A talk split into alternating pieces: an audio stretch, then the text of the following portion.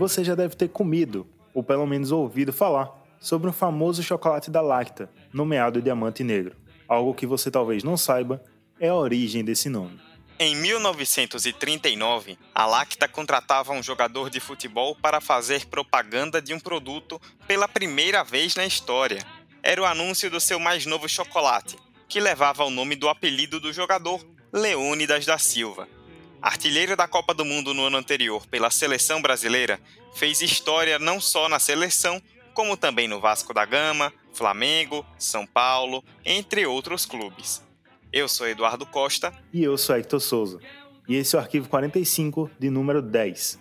Hoje vamos falar sobre o Diamante Negro, o Homem Borracha, o percussor da bicicleta, Leônidas da Silva. Era o caminho da bola, Leônidas da Silva crescer, ganhou partidas, honras e lauréis. Eu só queria fazer com a cabeça que o diamante negro faz com os pés, sem que meus gestos são, sem nenhuma pretensão. Não vou falar de amor, vou mostrar um campeão. Arquivo 45 Leônidas da Silva nasceu no dia 6 de setembro de 1913, em São Cristóvão, no Rio de Janeiro. Filho de Manuel Nunes da Silva e Maria da Silva, ficou órfão do pai ainda quando criança e acabou sendo adotado pela família onde sua mãe trabalhava como empregada. Desde cedo ele se encantou pelo futebol e, quando criança, apaixonado pelo Fluminense, tricampeão carioca de 1917, 18 e 19, tornou-se tricolor. Apesar de conseguir concluir o colegial, ele queria mesmo era ser jogador de futebol. E aos 14 anos, quando conseguiu um emprego como ajudante da fornecedora de energia elétrica Light, começou também a praticar com mais frequência o esporte. Foi nessa época que, já mostrando todo o seu talento, foi para a base do São Cristóvão e, com 16 anos, ele estreava no profissional do clube e, logo depois, foi para o já extinto Sírio Libanês, única equipe de jogadores negros do subúrbio. Após sua rápida passagem no clube do subúrbio carioca, Leônidas foi jogar no Bom Sucesso Futebol Clube, o Diamante Negro atuou durante três anos no clube rubro-anil, fazendo 55 gols em 51 jogos. Mesmo não tendo conquistado nenhum título pelo clube, o atacante virou ídolo e está eternizado no estádio que leva o seu nome, Estádio Leônidas da Silva. Foi também durante sua passagem no Bom Sucesso que Leônidas fez sua grande jogada pela primeira vez. Exatamente no dia 24 de abril de 1932, Durante uma partida entre Bom Sucesso e Carioca, o centroavante executava pela primeira vez a bicicleta. Muito se discute se Leondas foi ou não o criador da jogada. O próprio jogador diz que não, mas muitos consideram que sim. Murilo, o que dizer de uma das maiores artes do futebol, que é a bicicleta, inventada pelo Leônidas? Pois é, é uma jogada incrível, né? Que eh, desafia até a gravidade. Em geral, o Leônidas, que não era um jogador era um jogador pesado, grandão, né? Ele, ele inventa essa coisa meio. Plástica, né? Um quadro. É um né? quadro, é um quadro. Apesar da melhor fotografia de, de, de, de, de bicicleta ser a do Pelé, né? Mas, mas a bicicleta é um, é um evento, né? Assim, plástico, genial, grandioso do corpo humano. Mas não tem a veleidade de ser o criador, o autor da, do lance de bicicleta, não. Que foi denominado depois de bicicleta. Antes se usava, dizia que era Belfort, outro era Puxeta, haviam várias denominações. Após o bom sucesso, ele se encaminhou para a sua primeira e única passagem em um clube estrangeiro. Em 1934, Leônidas chegava ao Uruguai para jogar no Clube Atlético Penharol, onde teve uma passagem relâmpago de menos de um ano, jogando apenas 25 partidas. Mas foi lá que ele ganhou seu primeiro apelido, Homem Borracha, uma alusão à sua elasticidade para executar a bicicleta. Ainda em 1934, o craque volta para o Brasil, mais precisamente para o Rio de Janeiro, para dessa vez vestir a camisa do Vasco da Gama, um clube precursor na contratação de jogadores negros, algo que não era bem visto entre os grandes times da época. Leônidas teve mais uma passagem rápida e, após ganhar o Campeonato Carioca de 1935, trocou o time de São Januário pelo Botafogo.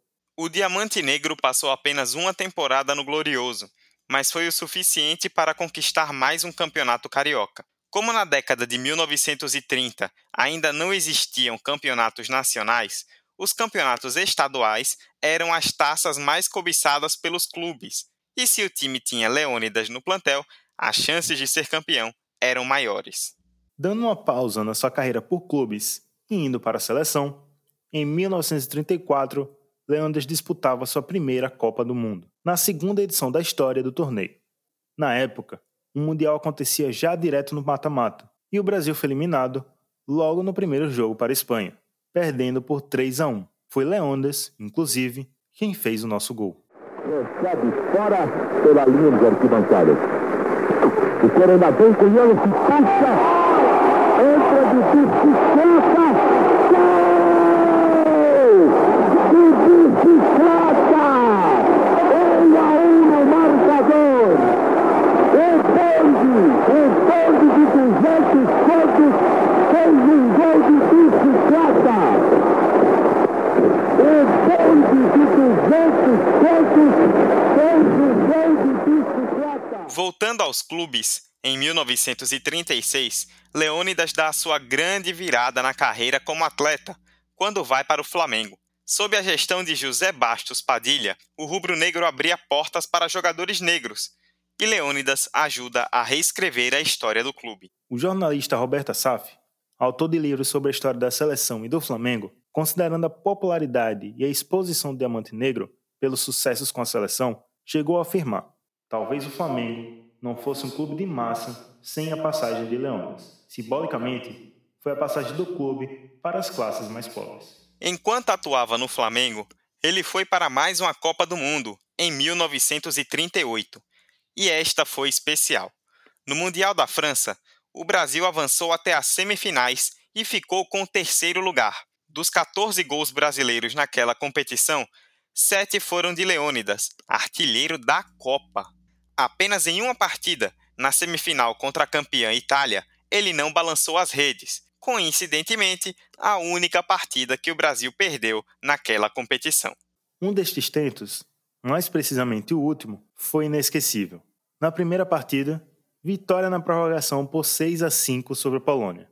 E o gol da vitória foi marcado por Leônidas com os pés descalços. Diante de forte chuva na cidade de Estrasburgo, sua chuteira rasgou descolando a sola. Sem encontrar outro calçado 36, ele tirou a chuteira e jogou descalço. Ninguém percebeu, muito menos o juiz.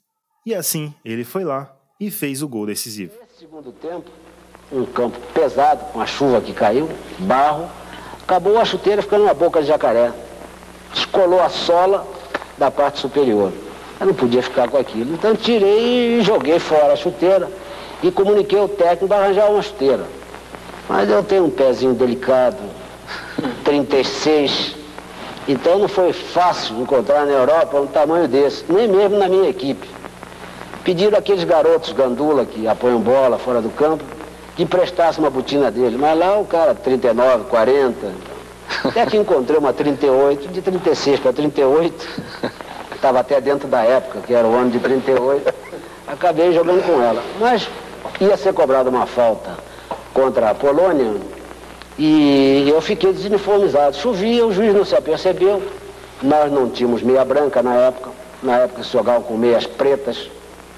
Então, com a lama também, o juiz talvez não tenha observado. As chuteiras não eram também clarinhas, eram chuteiras de cor escura. E eu fiquei na jogada. A bola bateu na barreira, voltou para mim e eu aproveitei o lance fiz o gol. A exposição com o melhor resultado da seleção no cenário mundial até então e a ampla divulgação por parte do rádio fizeram o nome de Leônidas explodir, tornando-se o primeiro grande garoto propaganda do nosso futebol. Ali, por exemplo, foi quando a Lacta decidiu fazer o já citado chocolate Diamante Negro em sua homenagem. De volta ao Flamengo, ele era reverenciado. Como bem destaca Roberto Assaf, Leônidas era o representante do Flamengo na Copa. Era um jogador querido no Brasil inteiro, já que a terceira colocação foi considerada uma honra imensa. No Flamengo ele ficou até 1942, conquistando com uma maior glória o Carioca de 1939, e com incríveis 150 gols em 179 jogos pelo clube. Mas sua saída teve polêmica. ele entrou em colisão com o presidente Gustavo de Carvalho por se recusar a viajar para uma excursão na Argentina com problemas no joelho. Por conta dos compromissos comerciais, ele era obrigado a entrar em campo. A diretoria o acusava de corpo mole e de ser mercenário, pelo excesso de propagandas em que o Diamante Negro participava. E a punição veio como? O Flamengo pediu a prisão de Leônidas. Por não ganhar um bom salário, foi buscar um emprego público, mas eis que na documentação surge um certificado de reservista falso. Ele foi preso pelo exército por oito meses, até que enfim deixou a cadeia e ficou livre para jogar futebol. Com o clima quente na Gávea, o Homem Borracha se mudou do Rio de Janeiro para São Paulo, jogar no São Paulo Futebol Clube. Sua estreia bateu o recorde de público do estádio do Pacaembu, com mais de 70 mil torcedores presentes. Ele atuou em 212 partidas pelo tricolor paulista, fazendo 140 gols. Quando o Leandro chegou ao São Paulo, o clube era recém-fundado e ainda não tinha o status de time grande. Foi a passagem do Diamante Negro que mudou isso. Depois de popularizar o clube, saiu brigado do Flamengo. Foi para o São Paulo, já com 29 anos, considerado velho. E assim como fez com o rubro-negro carioca, deu fama ao tricolor paulista. Foi a maior transação do futebol brasileiro na época, 200 contos. Era muito, era muito dinheiro. E ele chega aqui é, ovacionado, aquela coisa, o maior jogador do Brasil, herói nacional, aquela coisa toda. Só que ele estava gordo. Ele, pra, os paulistas duvidavam da, assim, da possibilidade dele ser o mesmo Leone da, da, Copa.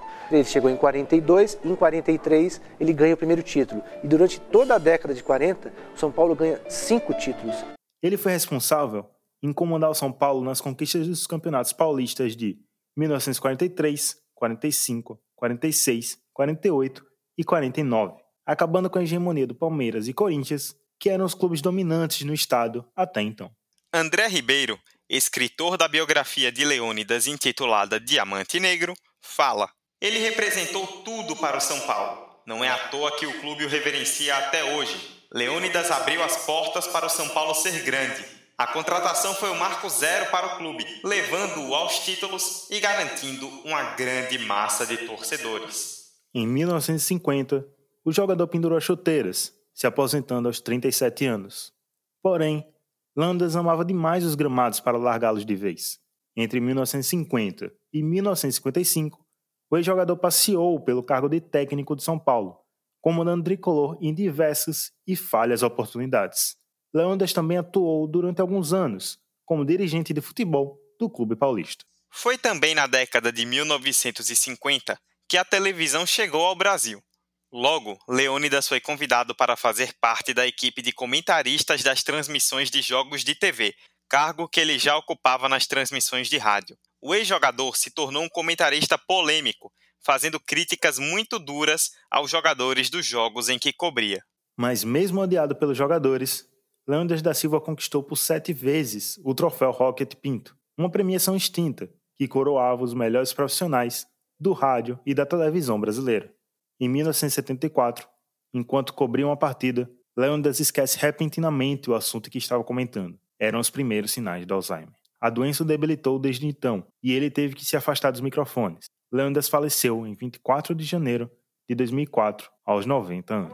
Nós temos a satisfação de receber hoje na cabine de rádio da Pan-Americana Leônidas da Silva, o centroavante da seleção brasileira no Campeonato Mundial de 1938. Vem ele ocupar o microfone da emissora dos esportes neste instante em que o Brasil está a um passo da conquista do Campeonato Mundial de Futebol em 1950. Ô Leônidas, você viu qualquer coisa semelhante nos campeonatos do mundo de 34 e de 38 de que você participou? Qualquer coisa que possa se comparar com esse espetáculo que você está vivendo aqui em Maracanã? Isso é um espetáculo para mim inédito. Conheci vários estádios do mundo de futebol e ainda não presenciei o que estou presenciando aqui. É uma coisa que comove a qualquer cidadão. Por mais indiferente que seja ao esporte, o sujeito se sente nesse momento mais brasileiro do que nunca. Além de tudo que fez dentro de campo e da grande história que construiu, Leônidas da Silva teve que lutar contra um rival muito maior, o racismo. A sua explosão, nos anos 1930, foi em um momento em que era debatida a miscigenação da nossa sociedade. Cria-se uma versão nacional de um homem cordial, avesso à discriminação racial, e negros são trazidos ao centro do país, como o escritor Machado de Assis e o próprio Leônidas, mas a elite branca era quem sempre comandava. Por isso, o racismo foi algo intrínseco à sua vida. Taxações de mercenário e rebelde, como fez o presidente do Flamengo lá na sua saída, e até acusações por roubo, eram consequências do seu sucesso. Para completar, como o profissionalismo não era tão bem visto no esporte, o fato dele ganhar dinheiro com publicidade aumentava ainda mais o peso sobre si. O sucesso, além de alçar seu nome, fez com que barreiras fossem quebradas. Leônidas foi a primeira referência negra do futebol brasileiro a furar a bolha, e como lembra Roberto Assaf, ele tinha uma atitude de valorizar os negros. Leônidas peitava os dirigentes, frequentava os lugares de elite. Era engrandecido pelas atuações, mas também pela imagem. O Diamante Negro sabia de sua importância e referência, e assim construiu sua trajetória, derrubando muros outrora intransponíveis. Leônidas da Silva hoje é eternizado pela CBF. Na seleção canarinho, ele fez 37 gols em 37 jogos, tendo uma média de gols por partida maior que o próprio Pelé. O Diamante Negro é ídolo incontestável do Flamengo e de São Paulo. Leônidas talvez seja o maior jogador brasileiro que já pisou nos gramados. Encerramos esse arquivo 45 com a frase de Armando Nogueira: A bola era a lua cheia de graça de Leônidas. Eu sou Eduardo Costa, estive com Hector Souza e esse foi mais um episódio do 45 de Acréscimo. Acompanhe-nos nas redes sociais, arroba 45 de Acréscimo no Instagram e no Twitter.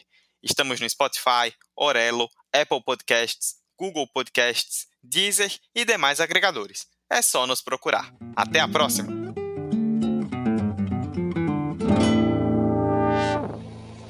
Era assim que os torcedores acompanhavam a Copa do Mundo no meu tempo. Não tinha televisão e o rádio era um aparelho enorme. Foi assim que o Brasil soube que até gol descalço eu fiz na Copa de 38, na França. Não ganhamos, mas pelo menos eu fui o artilheiro. Virei herói nacional. Hoje em dia tem jogador fazendo propaganda de carro, de cartão de crédito, de qualquer coisa.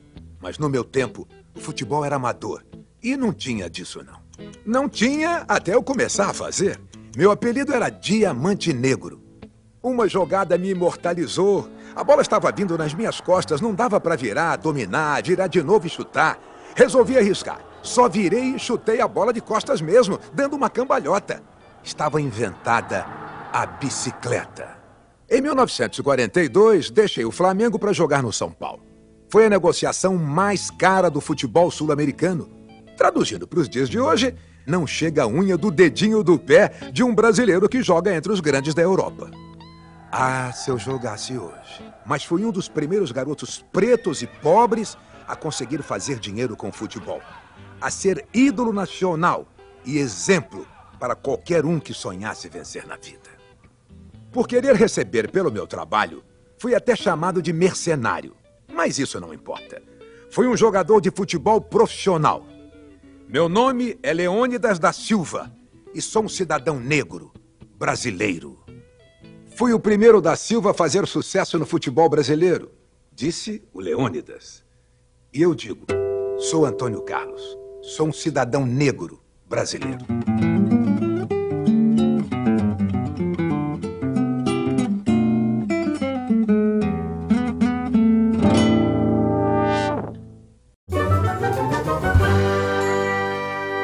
Esse podcast foi editado por Hector Souza.